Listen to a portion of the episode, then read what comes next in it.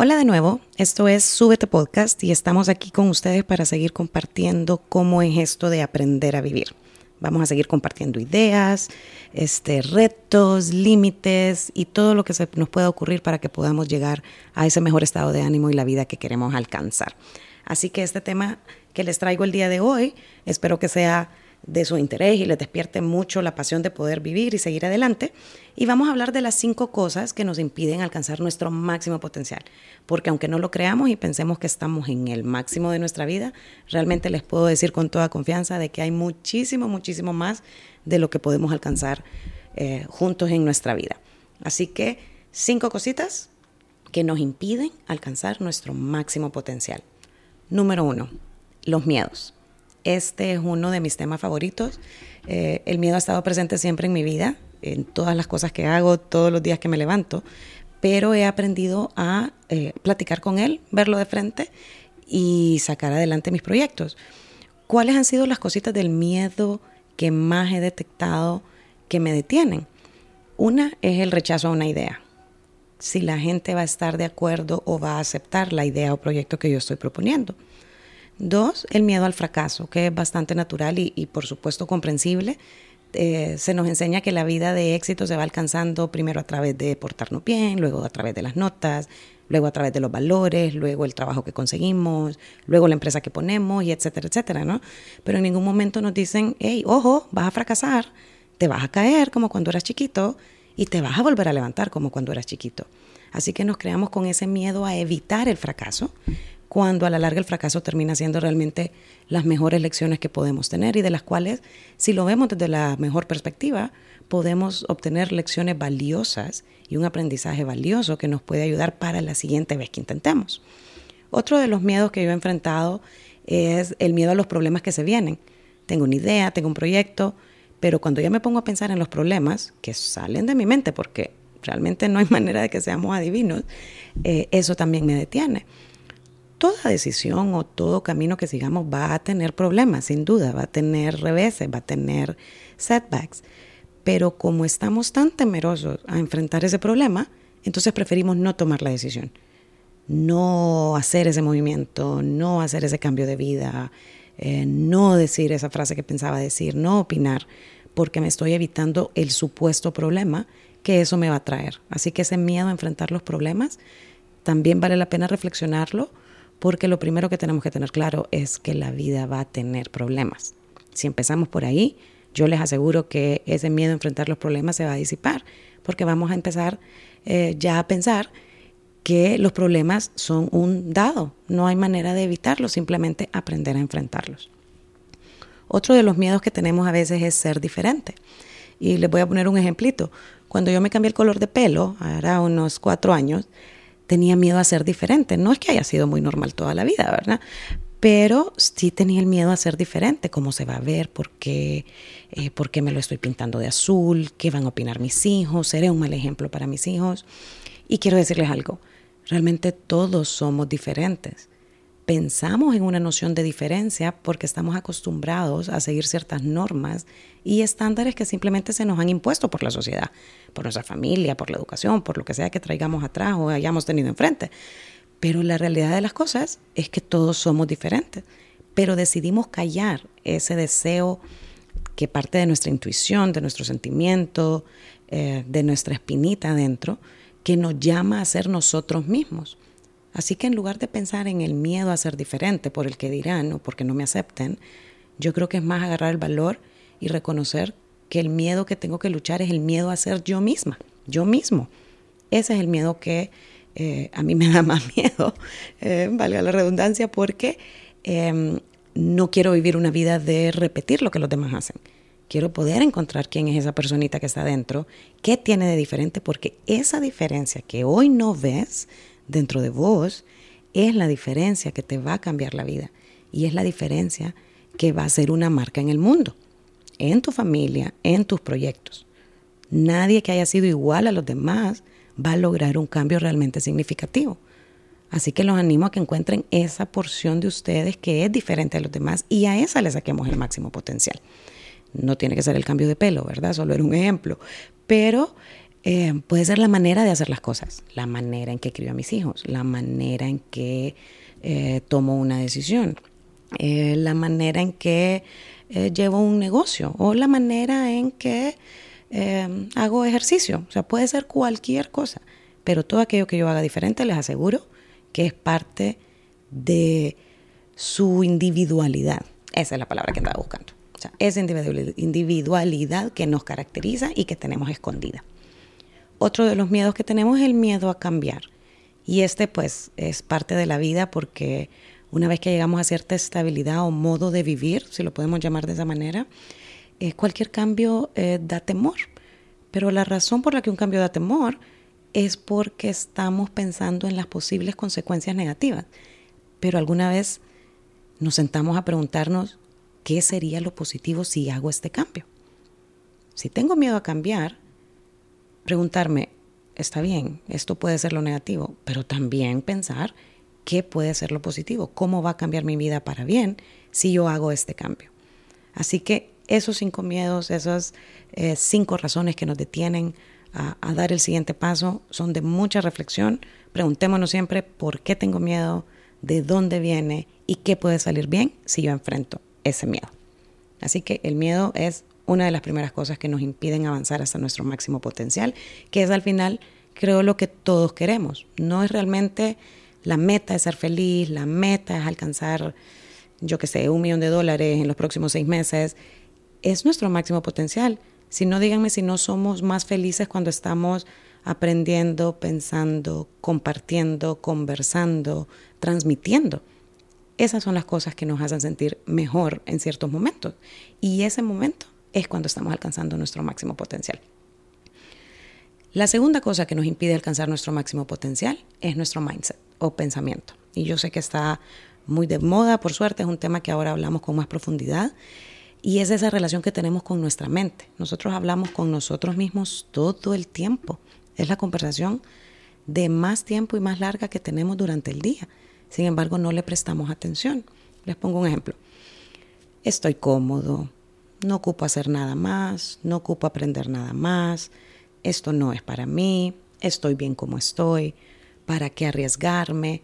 Todas esas conversaciones que estoy segura que a ustedes también les salen en la mente cuando tienen una idea, son simplemente limitaciones de nuestro subconsciente que está tratando de protegernos, el cual es el balance que hace el cerebro en nosotros, el consciente y el subconsciente, ¿no? Una parte de nosotros está defendiéndonos y la otra quiere salir adelante, pero dejamos que nos domine ese pensamiento negativo. Mientras que si logramos tener una relación coherente entre el subconsciente y el consciente, vamos a poder tomar decisiones desde nuestra intuición sin el temor a los efectos negativos de y dándole vuelta a todas esas frases. ¿Y por qué no? Lian, es que sos mala para hacer podcast. Sí, pero ¿y por qué no puedo aprender? ¿Por qué no lo puedo mejorar? ¿Qué puede salir bien si lo intento? Entonces puedo tomar la decisión de no hacer el podcast porque me va a salir mal, porque estoy peleándome conmigo misma en mi cabeza, o simplemente puedo enfrentarlo y decidir que voy a mejorar, que aunque fracase, voy a mejorar. A eso me refiero con el pensamiento o el mindset, esa plática interior que tenemos donde sabemos lo que queremos, sabemos hacia dónde queremos ir, pero nosotros mismos nos, nos frenamos. La tercera cosa que nos impide alcanzar nuestro máximo potencial es la manera en que manejamos nuestro tiempo y nuestra energía.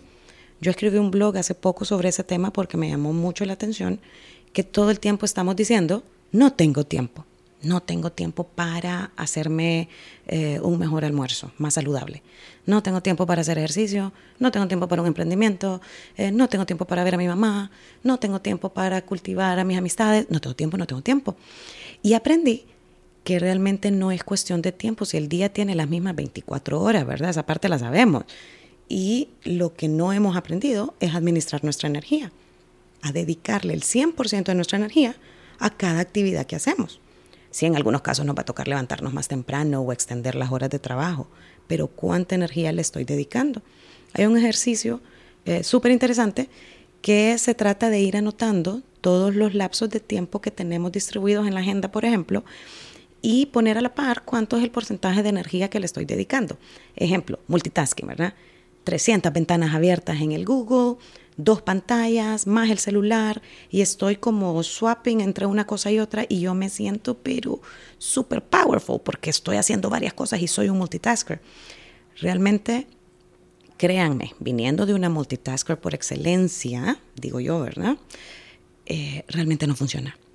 Ahí es cuando empezamos a decir, no tengo tiempo, y por más que multitaské, no termino nada, o terminé tres cosas de las diez que tenía que hacer entonces aprendí que si yo enfocaba mi energía al 100%, si estoy con mis hijos, estoy 100% con mis hijos, no chateando, no trabajando, no nada. Esa hora, esa hora y media que les dediqué, va a ser suficiente y no necesito pasar con ellos 24 horas al día, porque ese momento va a ser suficiente para transmitirles la energía, el amor, los consejos y todo lo que necesito. Lo mismo eh, la labor de un trabajo, por ejemplo, yo que tengo múltiples obligaciones laborales si yo me pongo a hacer de las tres, cuatro empresas todo en la misma hora, no terminé ninguna. Así que ahora lo divido por bloques. Entonces, ¿cómo voy a alcanzar eh, el potencial de esta empresa si estoy trabajando y dedicándole 20 minutos de una hora o 20 minutos al día? Cuando yo le dedico dos horas a una sola empresa, créanme que los resultados en esa empresa se notan, porque el 100% de mi energía está concentrada ahí, sin distracciones. Así que ese es un pequeñito tip para que no dejemos que esa excusa de no tengo tiempo nos robe de esa mejor versión de nosotros mismos, de ese máximo potencial del que estamos hablando en este momento. La cuarta cosa que nos impide alcanzar nuestro máximo potencial es el ambiente que nos rodea. Y este lo divido en tres. El ambiente físico, es decir, donde estamos, lo que me rodea, si tengo las herramientas necesarias para hacer mi trabajo, la labor que estoy realizando. Em, tengo a la mano los implementos, estoy cómoda, tengo suficiente iluminación. Esa es una. Porque si no, empezamos a buscar, ¿verdad? Quiero hacer este podcast. No tenía la cámara lista, no tenía el micrófono, no tenía las baterías. Entonces, claro, voy desgastando, desgastando, desgastando y no logro terminar lo que había comenzado. Número dos son las relaciones. Las relaciones también son parte de nuestro ambiente. Es decir, hacernos la pregunta, ¿verdad? Saben que siempre lo voy a hacer reflexionar en algo. ¿Con quién estoy invirtiendo mi tiempo? ¿Qué tipo de relaciones estoy cultivando? Y esto no significa que tengo que tener el mismo tipo de amistades y relaciones eh, en todo mi, alrededor, ¿verdad? Pero sí cuestionarnos de vez en cuando cuánto tiempo estoy eh, pasando con este, con este grupo, con estas personas, o, o en mi relación con mi celular también, creo que es válido. O sea, tengo cuatro horas al día de relación con mi celular. ¿Qué me está produciendo esta relación? ¿Qué estoy sacando? ¿Qué estoy aportando a esta relación? Y con las personas también. ¿Qué estoy sacando de la última conversación de este, de este get together que tuvimos la semana pasada? ¿Fue productivo? ¿Simplemente fue para distraernos? ¿Pasar un buen momento? Pero entonces, ¿cuánto tiempo de eso necesito en mi semana o en mi día para que esto sea productivo para mí y para mi potencial?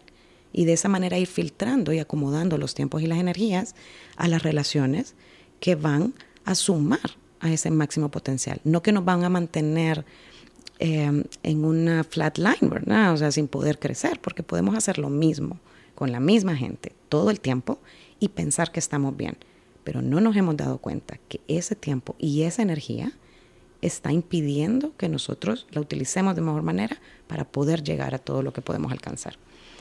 Y el, el tercer espacio en el ambiente, que para mí es muy importante, es más, el más importante, es el ambiente mental en el que estoy. Es decir, cómo está mi cabeza en ese momento, dónde tengo los pensamientos. Estoy dejando que mi mente se llene de historias de amor de Netflix o de crímenes o de eh, los problemas del mundo. O estoy dejando espacio en mi cabeza para cuestionarme, reflexionar y lanzar ese proyecto que tanto he querido por tanto tiempo. Entonces, ¿a qué estoy dedicando eh, el tiempo y el espacio eh, dentro de mí? Así que esos tres ambientes para mí son importantísimos. Uno es el físico natural con el que trabajamos a diario. Dos, las relaciones, con quién o con qué me estoy relacionando. Y tercero, cómo está el espacio de mi cabeza. Le estoy dando el espacio para que pueda eh, mejorar, para que pueda crecer, para que pueda avanzar. Esa es la pregunta que nos deberíamos de hacer. Y la última cosa que siento que nos impide alcanzar nuestro máximo potencial y esta me aplica mucho a mí, espero que no les aplique a ustedes realmente, es la falta de paciencia. El ser impacientes, digo falta de paciencia, pero es lo mismo que ser impacientes. De cualquier manera, el esperar que la gratificación sea inmediata puede ser una gran trampa, puede que por un lado nos ayude a hacer las cosas de manera más rápido y, y sí soy eficiente porque todo lo puedo hacer en tiempo y forma, pero hay muchas ocasiones donde el regar esa plantita de la paciencia puede traer un mejor resultado, porque no es lo mismo terminar algo que terminarlo y hacerlo bien y que sea un escalón más en mi crecimiento personal. Así que dilatar esa satisfacción puede traer muchísimos más beneficios, porque no se trata de terminar la tarea, se trata de hacerla en función del siguiente paso que voy a dar. No sé si me doy a entender, pero más o menos por ahí es lo que he descubierto yo en cuanto a la impaciencia. Eh, otra cosa importante para mí es que eh, he descubierto que no hay línea de tiempo para hacer algo o para eh, alcanzar una meta. La línea de tiempo realmente es la vida, el time frame es la vida. Y no con esto, con esto no les quiero decir que no hay que tener tiempo para, para poner nuestras metas. Por supuesto que sí, es importante y ayuda, pero no podemos fijarnos solo cuando termine y cuando lo alcance, porque entonces perdemos la diversión y el crecimiento del proceso. O sea, una cosa es tener una meta y otra es cómo crezco hacia esa meta. Porque si pudiera hacerlo ya lo hubiera logrado. Pero todo lo que tengo que hacer para llegar ahí tiene que ser un proceso que también pueda disfrutar y del cual pueda crecer. Ejemplo, eh, el podcast. Yo quisiera que el podcast llegara a 500 mil personas en un lapso de 12 meses. Eso es una meta y tiene un time frame. Pero si yo estoy enfocada todos los días revisando cuánta gente lo oyó, lo habrán escuchado, eh, no le gustó, no voy a cumplir el tiempo, si a los 12 meses no lo logro voy a ser una fracasada, mejor no lo hago, eh, no, yo soy muy impaciente, mejor me voy a dedicar a hacer otra cosa. Y ahí es cuando empezamos a respirar. Tomamos un respiro y decimos, el objetivo está en el proceso, no en la meta. La meta solo va a ser el 5, si acaso el 10% de mi satisfacción, pero la mayor satisfacción va a venir de trabajar esa paciencia durante todo ese tiempo hasta lograr la meta. Si no la logré en 12 meses, la logré en 8, fantástico. Si la logré en 24 meses, fantástico también. Si la logré nunca, pues al menos habré aprendido en ese lapso de tiempo. Así que la impaciencia puede jugarnos feo porque queremos que todo sea rápido, que sea ya, que sea en el tiempo que dijimos. Y eh, es algo que sí considero que deberíamos de cultivar para poder entender que estamos en el lugar que tenemos que estar, a la hora que tenemos que estar y haciendo lo que tenemos que estar haciendo en ese momento, en esa hora. Y eso se une mucho con el tema de, de mindfulness, ¿verdad? Es estar presente en lo que estamos haciendo y no con la constante impaciencia de terminar. Ese, ese es el mensaje realmente. Y por último, dentro de la falta de paciencia, eh, creo que nos juega un papel muy importante, algo que normalmente no vemos y no nos preguntamos, que es realmente por qué lo hago. Estoy desesperada por terminar algo, pero no me senté a preguntarme para qué, cuál es el propósito, el Dharma famoso, ¿no? O sea, ¿por qué estoy haciendo esta actividad y por qué mi impaciencia de terminarla? ¿Es para que los demás me validen? ¿Es porque estoy sirviendo a una comunidad? ¿Es porque estoy sirviendo a mi ego? Hay que hacernos la pregunta, porque al final del día todos estamos aquí por un propósito. Si nos sentamos cinco segundos a reflexionar y a pensar por qué estoy aquí, por qué estoy haciendo esto, por qué no hago lo que siento que debería de hacer, y empezamos a buscar cuál es el propósito, estoy segura que dentro de nuestra intuición lo vamos a encontrar. Porque al final todo es de preguntarnos. Y quiero cerrar con decirles que las respuestas no las tengo yo. Su máximo potencial está dentro de ustedes mismos, está dentro de mí pero lo vamos a empezar a descubrir en la medida que nos hagamos las preguntas correctas a nosotros mismos. Creo que una gran barrera que tenemos contra nosotros mismos, porque estamos hablando de máximo potencial nuestro, y una de las barreras más grandes es la falta de relación que tenemos eh, entre nuestro consciente y nuestro subconsciente, como les decía. Estamos haciendo cosas como que si fuéramos máquinas en piloto automático, tratando de alcanzar una zanahoria, y en ningún momento del camino nos sentamos a decir, ¿para qué quiero esa zanahoria? ¿Será que de verdad me gustan las zanahorias? ¿Será que odio las zanahorias? ¿Será que alguien me dijo que las zanahorias eran buenas? Así que regresemos al por qué. ¿Qué dice la lián de adentro a la lián de afuera sobre la razón por la cual está haciendo las cosas? Y volvernoslo a preguntar todos los días, cada vez que sea necesario. Así que quiero terminar diciéndoles que su máximo potencial está dentro de ustedes mismos, no está afuera, no está en ese otro trabajo que voy a conseguir, no está en esa empresa que va a tener rentabilidad, no está en ese aumento salarial, no está en los hijos exitosos y profesionales. Su máximo potencial está ya ahí, está ahí adentro. Y el trabajo, creo yo, es empezar a descubrirlo, trabajar con él, hablar con nosotros mismos, escuchar nuestra intuición y poder saber que estamos en el camino correcto porque estamos haciendo aquello que sentimos que debemos hacer y que además es de servicio para los demás. Y esto puede ser un producto, puede ser un mensaje, puede ser simplemente la manera en que me comporto, pero estoy sirviendo a los demás a través de eso. Y ese sentir de servicio les va a recordar cuál es el propósito de estar aquí, en esta vida limitada que tenemos, y por qué les digo tanto que el objetivo no es llegar a la meta, sino crecer a medida avanzamos hacia esa meta. Así que espero que esto les haya servido. Esta es una reflexión más. Em, tomemos los miedos de frente, alcancemos ese máximo potencial que tenemos y les aseguro que vamos a tener un mejor mundo y un mejor lugar para todos y vamos a seguir aprendiendo a vivir juntos una mejor vida. Así que gracias. Esto fue Súbete Podcast una vez más. Si les gustó el episodio y lo quieren compartir, por favor siéntense libres de hacerlo. Si me quieren contactar, me pueden buscar en Instagram, Lian. Pueden buscar mi blog si quieren eh, escuchar un poco más de mis pensamientos, lianlopez.com. Y síganos. Vamos a estar conversando sobre más temas que nos ayuden a vivir una vida mejor. Gracias. Chaucito.